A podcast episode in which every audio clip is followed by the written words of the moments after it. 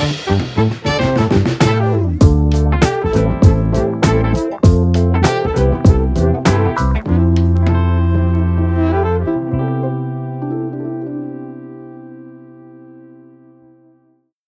всех так или иначе во время переезда возникает вопрос, а как снимать жилье, какие есть особенности и вообще какие есть типы жилья и возможности в разных странах. И сегодня мы с Кристиной решили обсудить этот вопрос. Кристина больше расскажет о Хельсинки и, может быть, даже немножечко о Финляндии в целом, потому что у нее был довольно богатый опыт проживания в разных городах. А я расскажу непосредственно о Торонто и расскажу о том, какие есть здесь особенности аренды жилья. А расскажи в целом, Торонто большой город? Хочется сказать сразу, что если мы будем сравнивать, например, Торонто с Москвой, в которой я прожила больше 20 лет, то в целом Торонто не такой большой город, как Москва. Как у вас с этим обстоят дела? Хельсинки большой город? Наверное, если сравнивать, например, с Москвой, то, конечно, города все очень маленькие, но при этом иногда занимает достаточно много времени куда-то добраться. Когда я ездила на общественном транспорте, иногда меня занимало полтора часа с одного района доехать до другого, при том, что нет пробок. Это просто ты так долго едешь на автобусе, допустим. И в целом у нас а, нет здесь высотных домов. Я нашла, что самое высокое здание в Хельсинки в 35 этажей. В основном все дома трехэтажные, либо пятиэтажные, и поэтому, соответственно, они занимают больше площадь. А, либо кто-то вообще живет в своих отдельных домах, у финнов очень это распространено. Но у нас э, высота зданий, конечно, наверное, повыше. Очень многие говорят, что Торонто, центр Торонто, чем-то похож на Нью-Йорк. По-моему, самое mm-hmm. высокое здание в центре Торонто, там более 70 этажей. Вот. И выглядит очень эффектно. У нас в центре а, нет практически стеклянных высоток в, сам, в самом-самом центре города. В основном там у нас старинные здания. В общем, высоких э, зданий в Финляндии в целом нет. Если ты заедешь в обычный средний город, например, в Лапинранте, когда ты приезжала, ты заметила, что все домики очень маленькие. Да. Поэтому, например, в маленьких городах ты можешь вообще встретить такие районы в самом центре, где у людей свои дома с небольшим участком. А скажи, пожалуйста, а где вот у вас люди в основном живут, в пригороде или в центре? Ну, ты знаешь, так сложно сказать, потому что дома есть везде, везде люди живут. А в центре у нас все дома, насколько я знаю, жилые, практически все, даже все вот эти старинные дома, которые были очень давно построены. Например, там внизу могут быть какие-то магазины, развлечения, но все дома в целом жилые. Вот, поэтому я бы сказала, что, наверное, в центре, конечно, чуть более плотная застройка жилых домов, но судя по пробкам, большинство людей все равно живет где-то в пригороде. Ну и получается, что центр в Хельсинки очень маленький, а раскидан mm-hmm. дальше он очень далеко. То есть, наверное, можно сказать, что это скорее э, районы, которые уже находятся подальше от центра. А как у вас? Я думаю, что у нас все это зависит от того, какой образ жизни у человека, живет он один или со своей большой семьей, или вообще, в принципе, с семьей где у него работа и так далее. Потому что если постараться описать жителя центра Торонто, то, по моему опыту, это люди динамичные, чаще всего молодые пары без детей или просто люди, которые живут одни и любят работать, ну, такие, знаешь, как карьеристы. Вот, но не в плохом смысле, mm-hmm. а именно в хорошем смысле. Также нужно понимать, что как бы то ни было, в самом центре Торонто люди в основном живут все-таки в кондо. То есть это многоэтажные такие дома с квартирами. Uh-huh. И площадь квартиры здесь не такие большие. При этом довольно дорого стоит аренда жилья в кондо. И получается, что жить с семьей в квартире, в многоэтажке не очень выгодно и не очень удобно, потому что площадь небольшая, при этом стоимость жилья высокая. Мне кажется, что если человек, допустим, живет один или живет со своим партнером, то жить в центре это довольно неплохое решение, потому что тут рядом есть и рестораны, и клубы, и музеи, и куча разных возможностей.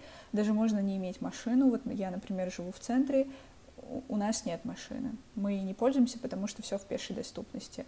Вот. Но если мы, например, говорим о семье, Все-таки, мне кажется, уже удобнее жить в пригороде, в доме. А, ну, ты знаешь, кстати, я тоже заметила, что а, мои знакомые семьи, у кого уже есть дети, многие покупают свои дома и уезжают в пригород Хельсинки или даже в пригород городов, которые находятся по соседству с Хельсинки. Потому что, в принципе, если есть машина, ты везде доберешься, и жить там спокойнее, и можно купить хороший большой дом для всей семьи, чтобы всем хватало мест. А, но вообще, я думаю, да, это очень индивидуально, зависит вообще от человека, от его образа жизни. А, наверное, большинство молодых ребят, которых я знаю, они живут не в центре Хельсинки, потому что в самом центре очень дорого снять квартиру. Если мы именно говорим о вот этих старинных домах, угу. там достаточно дорогая аренда во всех районах центральных. Вот mm-hmm. поэтому большинство молодых ребят, они живут где-то либо на, ближе к окраине Хельсинки, не в центральных районах, либо хотя бы не в самых центральных, там, где более доступное уже жилье, если ты просто хочешь его снимать в аренду. Можно такой вопрос? А что такое финские домики? Потому что я знаю такое сочетание финский домик, а вот, вот что это такое? Можешь описать, пожалуйста? Ой, это очень интересно. Я не знаю, я никогда этим не, не интересовалась, когда жила в России. То есть, возможно, у нас тоже такое есть, просто когда тебе 17 лет, ты об этом особо не задумываешься. Но когда я приехала в Финляндию, увидела, что у них есть, первых, э, свои личные дома они очень любят, либо у нас есть такие два вида домов, паритало или ривитало. А паритало — это дом, который разделен на две семьи. То есть, например, это обычно двухэтажный дом, mm-hmm. который поделен посередине, и у вас есть по два этажа, и вы делите, в общем, этот дом и живете как будто в своем доме. А Ривитало это такой длинный дом, такая колбаска, которая поделена таким же образом, например, на 4 на 5 квартир. Mm-hmm. И то есть вы вроде бы живете в своем доме, вроде, mm-hmm. вроде бы в квартире. И, как правило, когда ты живешь в таком типе жилья, у тебя э, есть терраса, либо небольшой свой дворик э, с забором, и ты можешь там отдыхать.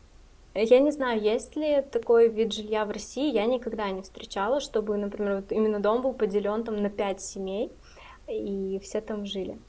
Наверное, стоит тоже понимать, что когда люди живут в своем доме где-то в центре, в маленьком городе Финляндии, это немножко не то, как если ты, допустим, живешь в России где-то далеко в, в пригороде в своем mm-hmm. доме, потому что фин, финские города и маленькие, и если ты близко к центру находишься, соответственно, тебе везде удобно добираться, и все будет поблизости. Вот. А у тебя какое к этому отношение?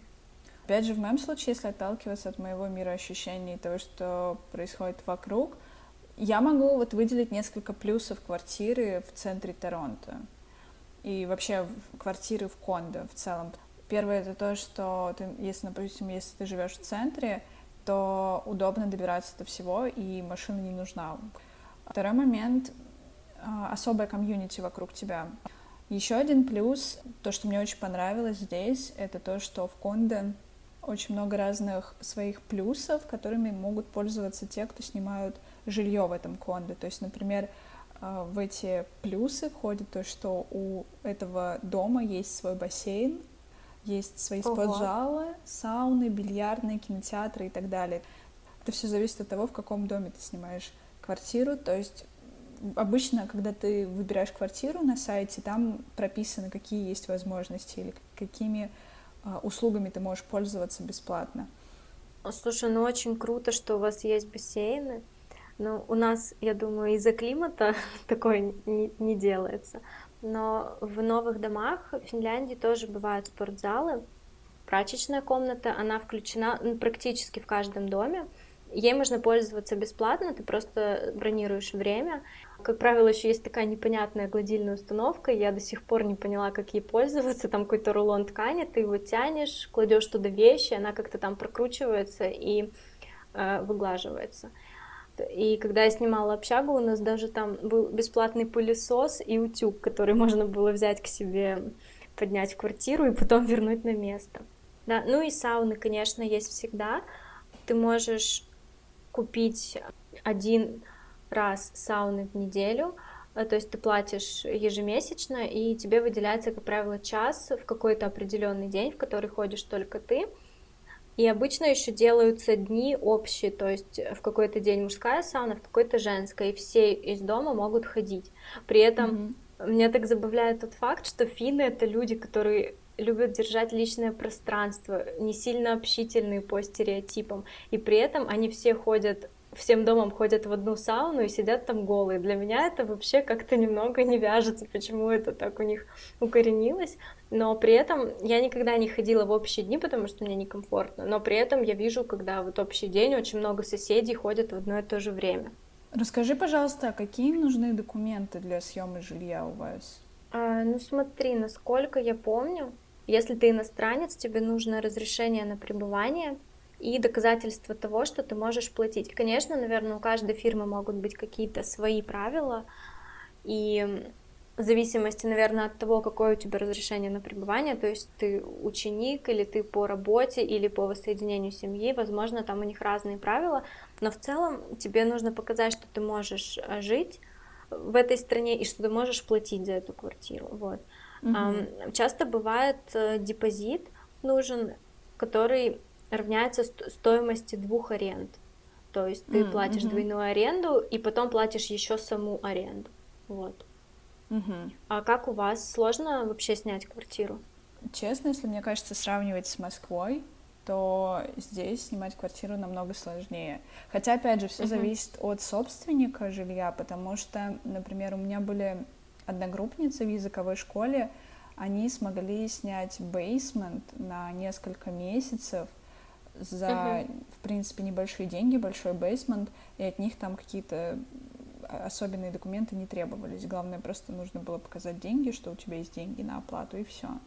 Но вообще, uh-huh. если мы говорим о съеме жилья в каком-то хорошем доме с какими-то ну, я не знаю, там, с обычным пакетом документов, то из документов нужно предоставить офер с работы или письмо с работы, то, что ты работаешь.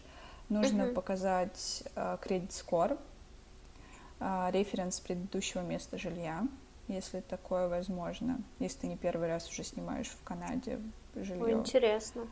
Э, и все дополнительные документы, которые может потребовать собственник.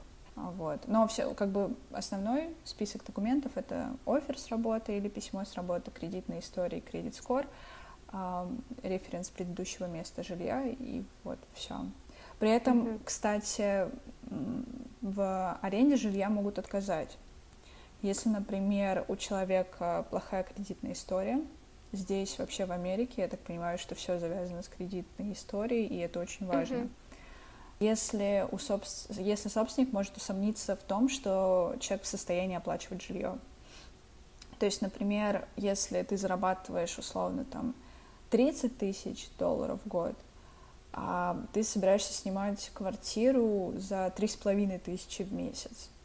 И тут как бы могут возникнуть вопросы. Ты так немножко зарабатываешь, и при этом ты хочешь снимать вот такую вот квартиру. Плюс могут отказать если у вас, если у человека был плохой референс предыдущего места, то есть если, в принципе, о нем не очень хорошо высказался прошлый собственник, то тебе также могут отказать. Вот. И есть очень много разных таких вот моментов, по каким причинам могут отказать человеку. Так вот. интересно, что тебе нужен отзыв с предыдущего места жительства. Я первый раз в таком слышу. А, слушай, ага. как у вас эм, люди соблюдают какие-то правила, законы, там, не шуметь, например, после 10 вечера, или как вообще у вас с этим Он... ситуация? Честно говоря, ни разу не слышала, чтобы здесь кто-то шумел после 11 вечера, и мне это вообще как-то мешало жить. Над нами жили девочки-немки в общаге в студенческой и в общежитии, и они тоже, у них какая-то собиралась вечеринка, все пели, танцевали, была музыка громкая, и ровно в 10 часов все выключилось, и они ушли в клуб. И я думаю, ничего себе, неужели так бывает? Потому что я, надо сказать, что когда тусовались русские ребята, то там были тусовки до утра, и никто, в принципе, не слушал правила. Но у европейцев это сразу чувствуется, кстати, как, ну, я много сменила видов жилья здесь, в Финляндии, и часто, например, ребята пишут, когда у них какие-то, допустим, новоселья, они пишут объявление и вешают его на первый этаж, и сразу извиняются за то, что будет шумно, потому что будет праздник. Кто-то даже, по-моему, в свой день рождения писал такую записку, э, что просит прощения, если что, заходите. Боже, это, это, это, это так приятно. Извините, что я mm-hmm. родился в этот день и да, да, и буду отмечать. Шума. Расскажи, пожалуйста, вот ты сказала то, что жила в разных э, видах жилья, а про стоимость жилья как варьируется цена? А, ну, опять же, это очень зависит, во-первых, от города. А, в основном, наверное, зависит от города, потому что все, что в Хельсинки, это дороже, чем все города, которые э, не в центральном регионе находятся, не в столичном регионе. Я жила во всех практически видах жилья, то есть э, я снимала студенческое общежитие, тоже в разных видах, просто в комнате и прям семейную квартиру, которая просто как бы обычная квартира. Просто она сдается от а, организации, которая сдает студенческое жилье. Mm-hmm. И снимала частные квартиры, и еще в Финляндии есть такой вид жилья, как государственные квартиры. Насколько я знаю, они субсидированы государством, поэтому они намного дешевле в аренде. Но пожив везде, я могу сказать, что в принципе это примерно одинаковые квартиры. То есть, конечно, в частной квартире у тебя есть больше выбор выбрать, ты можешь а, взять что-то подороже, поновее, получше, но если мы возьмем такие средние обычные квартиры, то примерно одинаково. А самый выгодный вариант, конечно, если ты студент, это жить в общежитии, потому что в большинстве случаев у тебя э, включена вода и электричество. В основном общежитие это просто квартира, допустим, трехкомнатная. У вас есть у каждого по комнате, больше одного человека в комнате не может жить. То есть, если ты снимаешь, то ты снимаешь свою комнату, и я, например, жила в трехкомнатной квартире, у нас было три девочки, у каждой по комнате, кухня и душ. Потом с подружкой вдвоем мы снимали а, такую же квартиру просто на двоих, то есть у нас у каждого было по комнате и кухня. И, соответственно, душ с туалетом тоже свой. А я знаю, что есть общежитие коридорного типа, примерно как в России, но здесь тоже у тебя нет туалета или душа на этаже, или как в некоторых русских общагах просто а, там 6 кабинок душа на 5 этажей общежития.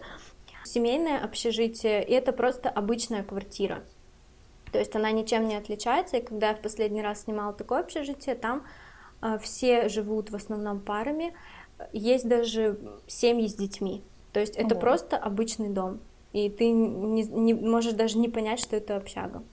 Ну, в общем-то, это, наверное, был самый выгодный вариант, потому что, допустим, ну, это было очень давно, когда я только поступила, например, комнату можно было снять за 300 евро, за 300-400 евро, и у тебя туда входит все, то есть ты не паришься о воде, об электричестве, у тебя все есть. А квартира мне обходилась, двухкомнатная квартира, то есть э, в ней есть и спальня, и гостиная, и кухня, и ванная комната, и это обходилось, по-моему, в 550 евро. Это было не в Хельсинки, но это было в самом центре города. Вот, это было очень удобно. Если мы говорим именно про частное жилье, здесь, конечно, все зависит э, от твой, твоего бюджета, да, от предпочтения твоего бюджета. То есть ты можешь снять э, квартиру, наверное, если мы говорим про столичный регион, а, минимально это будет, наверное, от 600 евро за какую-нибудь маленькую студию, не в Хельсинки, а где-то вот в, в пригороде а, до любой суммы просто, которая тебе понравится. Ну, наверное, в целом, в среднем я бы сказала, что это будет больше тысячи евро, если ты снимаешь частную квартиру. Угу. Муниципальное, вот городское жилье, про которое я говорила, а, я сравнивала вот на сайте, если, например, в этом районе частная квартира, средняя двушка стоит, например, 1000-1200 евро, муниципальная там же будет стоить 700-800 евро. Да, насколько я знаю, многие люди стоят в такое жилье годами в очереди, потому что никому не хочется, если ты снимаешь квартиру, конечно, платить больше, если ты можешь примерно то же самое получить. А муниципальное жилье в Хельсинки может быть как в самом-самом центре, где строятся, в той части, где строятся новые дома, и где, например, тебе аренда обойдется в полторы-две тысячи, там ты можешь такое жилье снять, например, за тысячу. То есть это mm-hmm. значительно, выгода достаточно большая. Либо это mm-hmm. может быть жилье подешевле, но где-то на окраине. То есть ты никогда не знаешь, и когда ты подаешь, у тебя нет варианта выбрать, потому что если ты откажешься, то, скорее всего, там так много желающих, что тебя просто отправят в конец очереди. А как, э, расскажи про Торонто, какие у вас цены? Смотри, опять же, все зависит от района и от типа жилья. В принципе, как я уже говорила, если снимать в самом центре города, то стоимость жилья будет варьироваться от, если, допустим, брать студию, 1700 2000 долларов канадских. Uh-huh. Это за студию в новом доме со всякими возможностями. А, если дом уже не новый, то можно найти что-то и за 1200, за 1000, за 1100, вот примерно в таком диапазоне. То есть все зависит от бюджета и от предпочтений. Кто-то хочет жить в новом доме, но, допустим, в студии, но для человека важно жить в новом доме. А кому-то, наоборот, нужно минимум однокомнатная или двухкомнатная квартира, и неважно, дом новый или нет. Я думаю, что за тысячу квартиру можно найти угу. в кондо. Дома, тут ситуация следующая. Можно снимать целый дом. А, я имею в виду целый дом, это дом плюс бейсмент, uh-huh. подвал. Можно снимать только бейсмент у дома. То есть кто-то будет жить в самом доме, а ты будешь жить в подвале. Обычно э, не нужно думать, что это подвал, это что-то ужасное. Нет, обычно э, у такого подвала, обычно кто сдает бейсмент, значит, у этого бейсмента есть своя входная дверь, это отремонтированный бейсмент, то есть там есть диван, там есть своя кухня, там есть своя ванная, там есть все свое, просто без окон. Или окна, ну, прям очень маленькие. Mm-hmm. Вот. Бейсменты обычно большие. Можно снимать э, комнату в доме. Есть такая возможность для студентов. Например, если ты живешь не у хомстея, то ты можешь в доме снять комнату. Это будет стоить где-то 500-700 долларов. Вот но, по-моему, при этом все включено. Да, но получается, что это даже подороже немного, чем в Финляндии выходит. Даже не... Ну, наверное, я не проверяла самый-самый центр, но думаю, что да, это даже дороже. Все, спасибо большое, Кристина, и я надеюсь, что наш выпуск был очень полезен. Пишите, пожалуйста, про то, что вам будет интересно услышать о Торонто и о Хельсинки. Мы постараемся да. подготовить для вас информацию. А Кристине я желаю хорошего вечера. Пока-пока. Пока-пока.